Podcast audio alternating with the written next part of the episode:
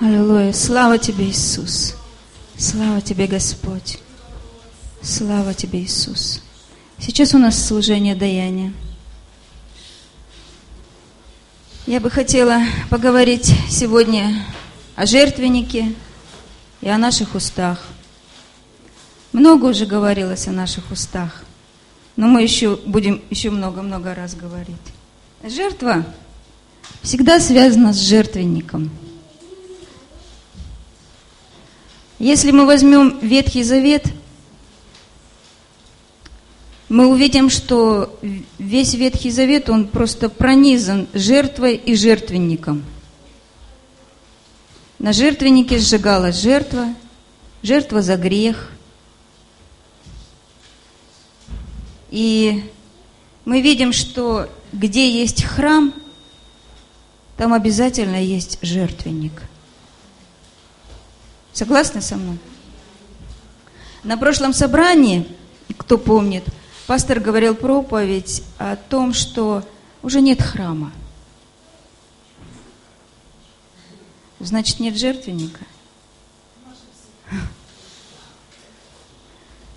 Но Ветхий Завет, Новый Завет нам говорит, что мы являемся храмом. Да? Мы все вместе храм – и каждый из нас храм Духа Святого. Но есть, где есть храм, там обязательно есть жертвенник. Давайте посмотрим, что говорит Новый Завет о жертве сегодняшних дней. Евреям 13.15.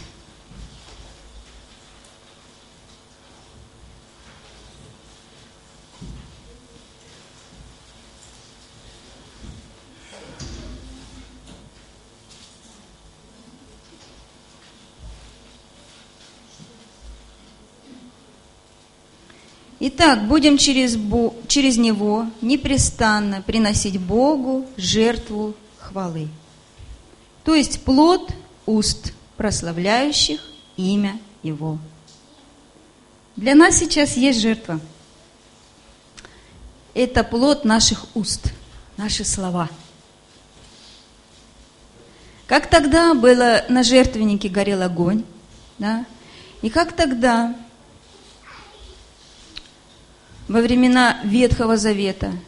Возможно было, что в храм приносили чуждый огонь. Если кто помнит, да, э, сыновья Аарона принесли чуждый огонь, и от этого они погибли. Так и для нас есть такая опасность. Зажигать наши уста от чуждого огня. Кто ходит на домашние группы, тот э, более поймет меня, и это будет близко. Призываю вас ходить на домашние группы, где мы разбираем. Сейчас у нас разбор слова идет, где мы разбираем исход. И даже там мы можем увидеть, что если взять древнееврейский язык, то слово «гнев» и «огонь» обозначает одно и то же слово. Главное, чтобы наши слова не зажигались от